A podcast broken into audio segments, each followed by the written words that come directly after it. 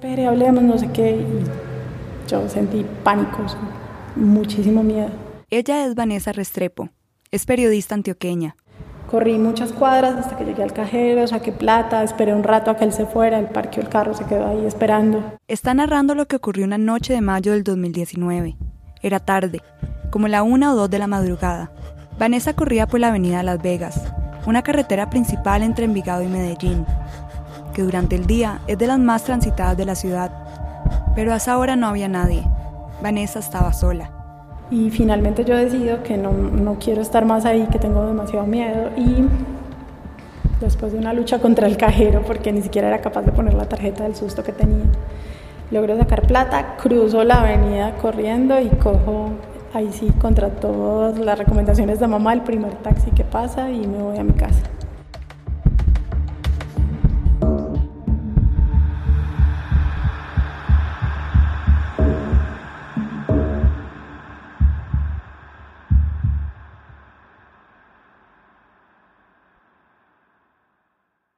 Bienvenidos a Contra Todo Pronóstico, un podcast del Observatorio de la Democracia y de la revista 070 de la Universidad de los Andes, que narra historias sobre mujeres que desafían las estadísticas.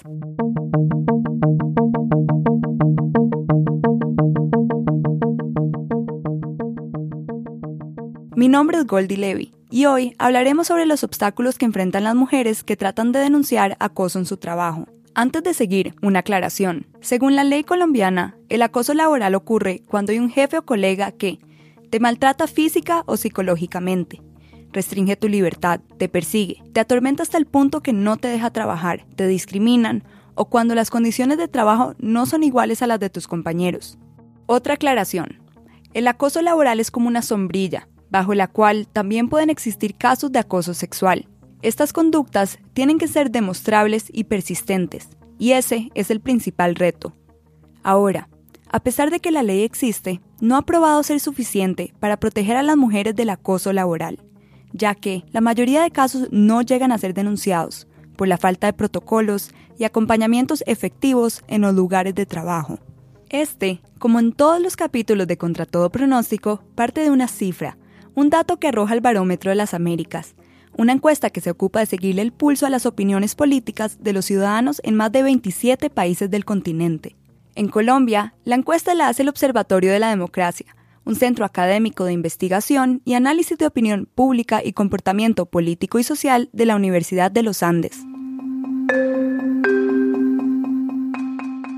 Hoy partimos de una paradoja. La mayoría de los encuestados en Colombia, el 96%, reconocen que en su barrio hay alguna forma de violencia contra las mujeres.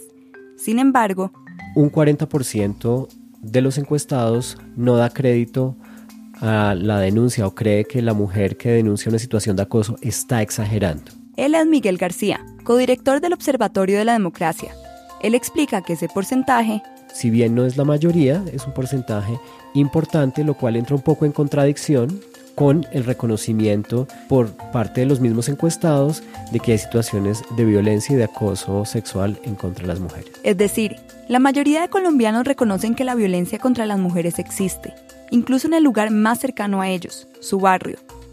Pero, cuando el barómetro pregunta por el acoso, una forma tan específica de violencia contra las mujeres, y en un espacio tan puntual como el trabajo, ya no hay tanto consenso. Parece que la violencia de género en el ámbito laboral se mide con otro rasero. Además, no es una percepción que se divide por género. Como dice Miguel, no hay diferencias entre hombres y mujeres en la opinión de que las mujeres que denuncian en situación de acoso están exagerando, es decir, el mismo 40% tiene lugar entre los encuestados hombres y entre las encuestadas mujeres. Entonces, no por ser mujer le voy a creer a otra mujer que denuncia acoso en el trabajo. Y la pregunta es ¿por qué? Porque aunque los colombianos, hombres y mujeres, reconocen la violencia de género contra las mujeres, cuando una mujer denuncia que la están acosando en su trabajo, no le creen, y en cambio piensan que ella está exagerando.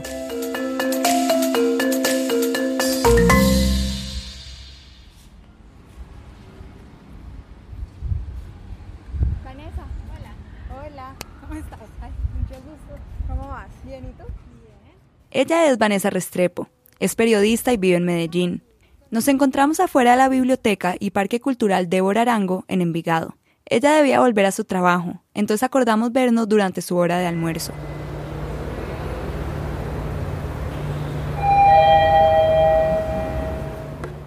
Escogimos vernos en una biblioteca porque era un lugar donde Vanessa se sentía segura, un espacio público y a una distancia prudente de su trabajo. Me recibió con una sonrisa cálida, atenta. Hablaba y caminaba con energía, sin un segundo que perder. Como buena periodista, se movió rápido para conseguir un espacio privado dentro de la biblioteca. Tocó puertas sin pena y habló con quien tuviera que hablar hasta que dimos con un espacio vacío, que sin embargo, no nos blindó de los sonidos de la calle y los buses.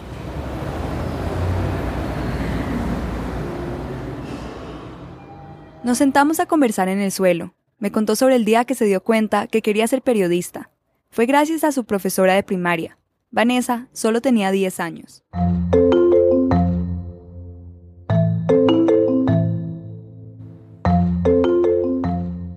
En una conversación con ella fue como, ¿qué quieres hacer cuando seas grande? Yo le pregunté quién podía vivir de escribir y me dijo que los periodistas, así que ese día, sin saber mucho más de, de que era un periodista, decidí que quería ser uno y ya luego pues lo fui como confirmando en, el transcurso de la vida. Me gusta mucho los contactos con las comunidades, conocer los problemas, tratar de ayudar de alguna manera, conocer lugares nuevos, historias nuevas. Creció en Belmira, un pequeño pueblo en Antioquia. Recién graduada del colegio se mudó a Medellín a estudiar periodismo. Luego trabajó en algunos medios de comunicación, como El Mundo y El Tiempo, hasta que llegó a la redacción del Colombiano, el periódico tradicional de Antioquia. Está ahí desde hace poco más de cuatro años.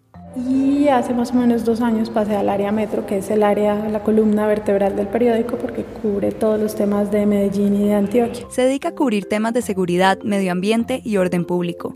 Si no está en campo haciendo reportería, está en la redacción. La redacción del colombiano es una redacción abierta, no hay módulos, no hay secciones separadas, hay mesas, hay una mesa central donde están todas las personas que coordinan las áreas eh, y luego van las mesas temáticas, digital tiene una mesa. El trabajo en una redacción es intenso. Uno sabe a qué horas arranca la jornada, pero no a qué hora termina. Los horarios dependen básicamente de las noticias. Por eso puede salir a las 6 de la tarde, como en cualquier oficina, o a medianoche.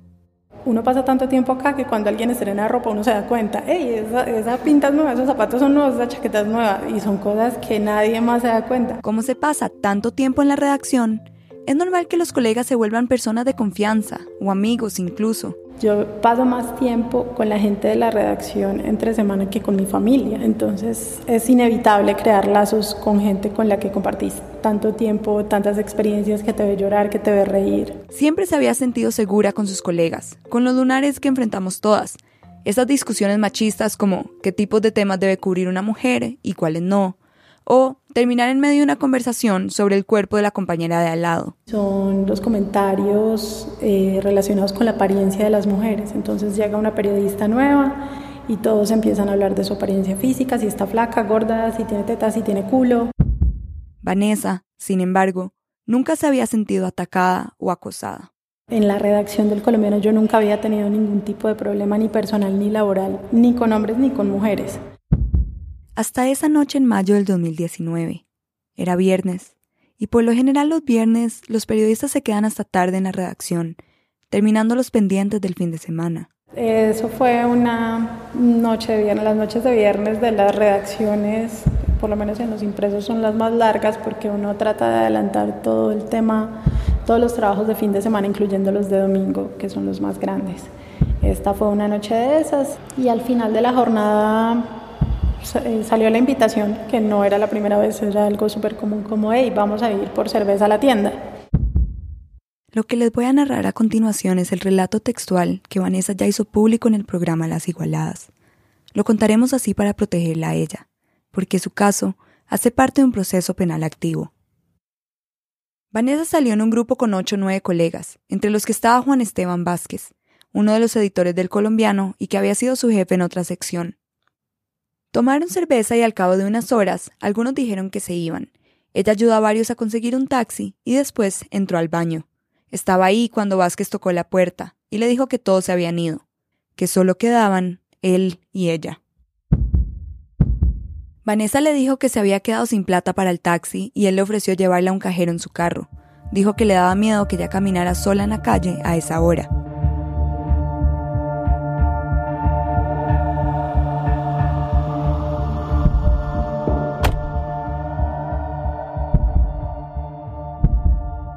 Al carro y le escribió a sus compañeros para preguntarles si habían llegado bien. Y en eso, se dio cuenta que Vázquez se desvió de la ruta del cajero. Vázquez se apresuró a decirle que había visto una patrulla y que temía que le quitaran el carro. Vanessa se asustó, pues no quería que eso pasara. Vázquez le dijo que por esa calle llegaban a su casa, donde según él estaba su novia. Él le propuso que se quedara a dormir en su casa, en una habitación auxiliar, porque a esa hora ya era muy tarde. Vanessa aceptó. Conocía a Vázquez hace años. Le avisó a una amiga lo que iba a hacer y le dijo que estaba bien. Cuando llegaron la instaló en la habitación y le ofreció cobija. Diez minutos después la despertó para pedirle que se quitara los zapatos, porque le iba a ensuciar la cama. Vanessa se volvió a dormir y se despertó cuando sintió que el tipo estaba ahí al lado, tocándola. Ella estaba en posición fetal. Él estaba desnudo y se había bajado el pantalón. Estaba intentando bajarle los calzones. Yo entro en shock cuando me despierto y, y entiendo la situación en la que estoy. Todo estaba pasando al tiempo y muy rápido. Vanessa recuerda que en ese momento estaba temblando, me acuerdo mucho que estaba temblando. Ella se levantó y empezó a llorar. Me cuesta como pararme, decir qué voy a hacer y las reacciones, tengo que salir de acá y fue lo único que yo hice. Intentó salir del apartamento, pero la puerta estaba cerrada con seguro. En medio del pánico, empezó a darle puños y patadas a la puerta hasta que Vázquez la alcanzó y le pidió que hablaran. Ella le gritó que si no la abría, iba a llamar a la policía. Vázquez abrió la puerta y Vanessa salió corriendo. Seguía sin plata y necesitaba un cajero. Vázquez la persiguió en el carro todo el camino. Él quería hablar, mientras Vanessa solo buscaba escapar.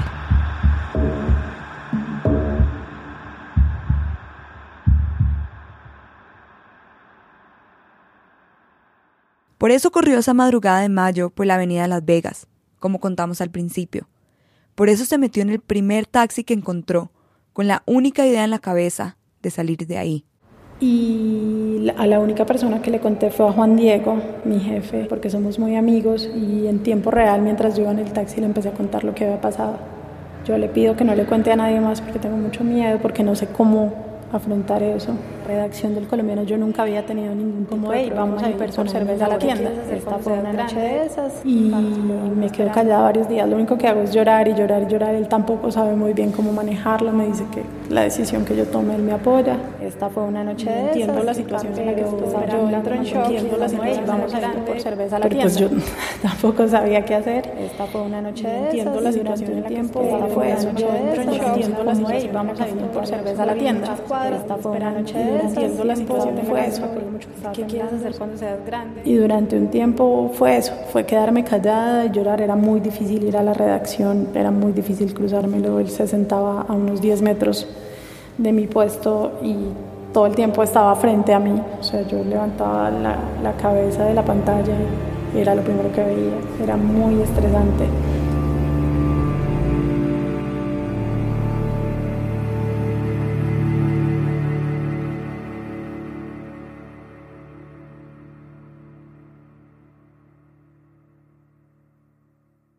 Creo que es algo que nos pasa mucho a las mujeres en todos los escenarios de la vida en los que nos desenvolvemos. Ella es Erika Rodríguez Gómez. Es abogada experta en género y en la erradicación de violencias contra las mujeres. Y es que incluso nosotras mismas tendemos a pensar si estamos interpretando o no bien las situaciones que pasan a nuestro alrededor, ¿no?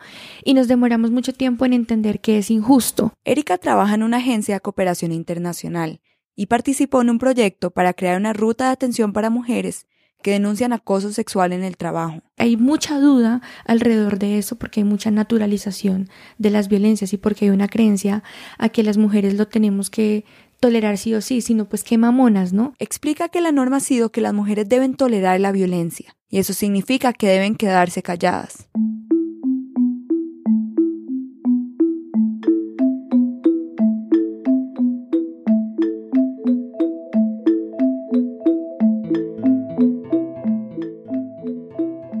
Muchas veces las familias prefieren mantener por 20, 30 años en silencio que una de sus hijas, primas, hermanas ha sido víctima de violencia sexual por proteger la estabilidad familiar, por ejemplo, imagínate en el escenario laboral, por proteger la estabilidad y la paz, digamos, en el escenario del trabajo, lo que significa que una mujer rompa el silencio. Vencer el miedo de romper el silencio es difícil, pero no es el único paso.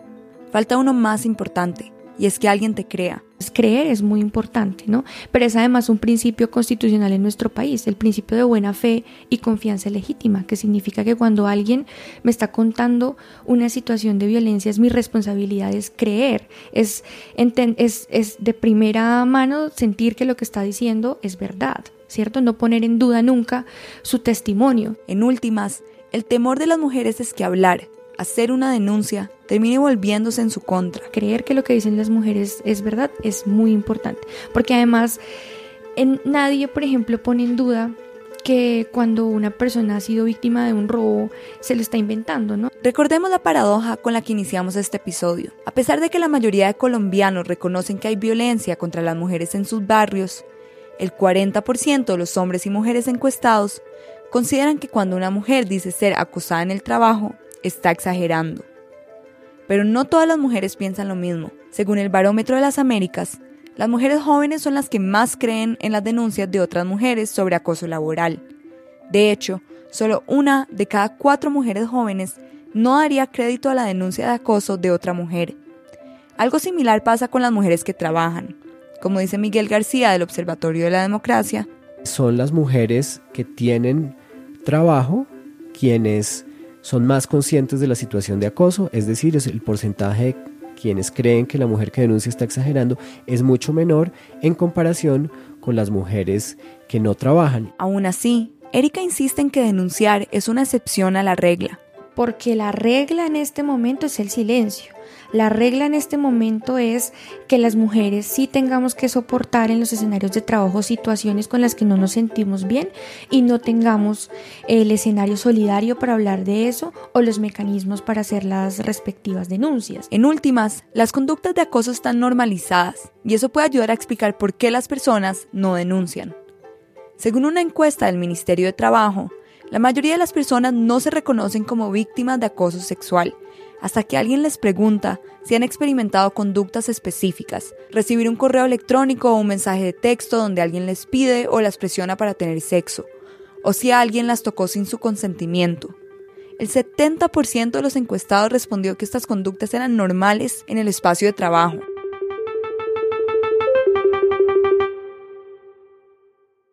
Vanessa intentó por un tiempo cumplir esa regla no escrita para muchas mujeres, continuar con su vida como si nada quedarse callada. Era muy difícil ir a la redacción, era muy difícil cruzármelo. Él se sentaba a unos 10 metros de mi puesto y todo el tiempo estaba frente a mí. O sea, yo levantaba la, la cabeza de la pantalla y era lo primero que veía. Era muy estresante. El desespero la llevó a redactar su carta de renuncia y tenerla guardada en su escritorio durante un mes lista para entregarla en cualquier momento. Esos días en los que yo te digo que llegaba y mi vida vuelta a nada y este señor como si nada, yo decía como, no, yo me tengo que ir, pues yo no soy capaz de seguir. Poco a poco Vanessa comenzó a darle nombre a lo que vivió, un abuso. Recuerda además que por esos días un amigo le dijo, es que vos no hiciste nada malo, vos no tenés por qué renunciar a lo que te gusta, a lo que te hace feliz, por algo que vos no hiciste. Entonces esa fue como, como la posición que yo decidí adoptar. Y entonces Vanessa rompió el silencio. Primero fue donde la directora del periódico, que la llevó donde la directora de recursos humanos.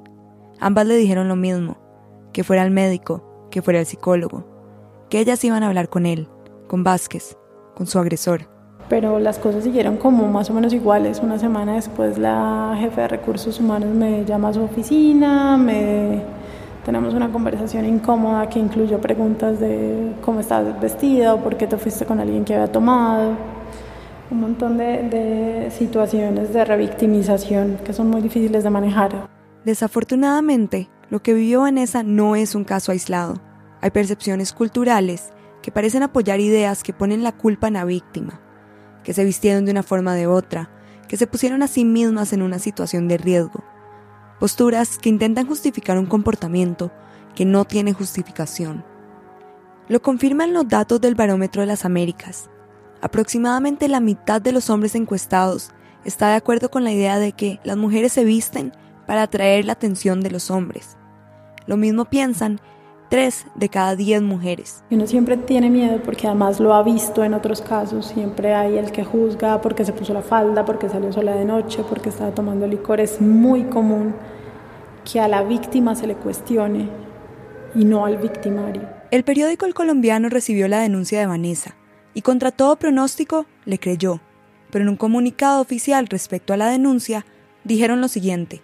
Sabemos que existe una denuncia ante la Fiscalía General de la Nación que involucra a dos colaboradores del colombiano, una como denunciante y otro como denunciado, en hechos ocurridos por fuera de su jornada laboral relacionados con una presunta situación de violencia sexual. Confiamos en que la Fiscalía, que cuenta con toda nuestra colaboración, siga adelantando con celeridad el proceso correspondiente. El periódico agregó que, activó los protocolos para acompañar a estas personas buscando proteger la integridad y los derechos fundamentales que les asisten. Entonces, realizaron ajustes en los horarios de Vanessa y Vázquez para que no coincidieran, y a él lo cambiaron de piso en el edificio para que no se cruzaran. Y ya, eso fue todo. Según el periódico, estas decisiones muestran que activaron el protocolo de acompañamiento. Erika Rodríguez no está de acuerdo. Estamos hablando de una situación que si bien no se presentó en el escenario físico del trabajo, tiene que ver con dos personas que comparten, además de su profesión, pues que comparten un escenario laboral, que hay una relación de poder entre ellos y en donde se configura un delito. Para Erika, las empresas deberían sancionar con la misma severidad al empleado que comete un acto de discriminación o un fraude como a quien incurran hechos de violencia sexual. Claramente que el medio no haya respondido de una forma, digamos, más contundente contra una persona que no solamente es presuntamente un acosador sexual, sino que es eh, una persona que cometió un delito, una infracción al Código Penal colombiano, pues es un mensaje completamente equívoco e irresponsable. Tras la respuesta del colombiano, Vanessa optó por buscar otra vía de justicia. En junio del 2019 radicó una denuncia formal en la Fiscalía, y eso implicó volver a contar lo ocurrido una y otra vez. Es un esfuerzo de, volver a recordar detalles que uno de verdad quisiera olvidar porque uno no quiere tener que estar recordando una situación tan difícil. Pero, pero hay escenarios donde hay que hacerlo, entonces ante el juez hay que hacerlo sí o sí, ante los abogados, ante medicina legal, ante la fiscalía, en el periódico. Entonces uno trata como de, de recordar, de estar tranquilo, pero nunca deja de ser difícil porque es revivir un momento maluco y a nadie le gusta revivir los momentos que fueron tan difíciles. Muchas víctimas no soportan ese proceso y por eso desisten. Como dice Erika, porque es un escenario tan adverso, tan revictimizador, que en efecto muchas veces las mujeres preferimos decir, bueno, ya, esto lo dejamos hasta aquí. A la misma Vanessa le pasó. A mí en la fiscalía, el juez, los abogados, todo el mundo me ha preguntado como usted, ¿por qué hace eso? ¿Por qué tan, pues, qué necesidad? Usted podía haberse quedado callado y efectivamente yo me pude haber quedado callada y tragarme mi dolor, pero, pero lo que yo quiero es que nadie más tenga que pasar por esto. Y que si por alguna razón tiene que pasar por esto, por lo menos que haya un protocolo, que la gente sepa qué hacer, que ella sepa qué hacer y que se pueda hacer justicia en alguna medida. Que Vanessa alzara la voz sirvió para que otras mujeres perdieran el miedo de hablar, por lo menos de hablar con ella. Sí, la mayoría de la gente me creyó y me sorprendió mucho porque una de cada dos mujeres que me buscaba preguntarme algo me terminaba contando una historia de acoso o de abuso de su infancia, de su niñez o incluso de la vida profesional. Y así, como ha pasado del movimiento del Me Too, Vanessa se dio cuenta que no está sola y sobre todo que no es la única. Pero me sorprendió muchísimo y me pareció muy doloroso eso, que la mitad de las mujeres que hablaran conmigo tuvieran una historia de abuso o de acoso que contar y creo que esa es la cotidianidad. Y eso tiene que cambiar, no podemos seguir así, no podemos seguir así.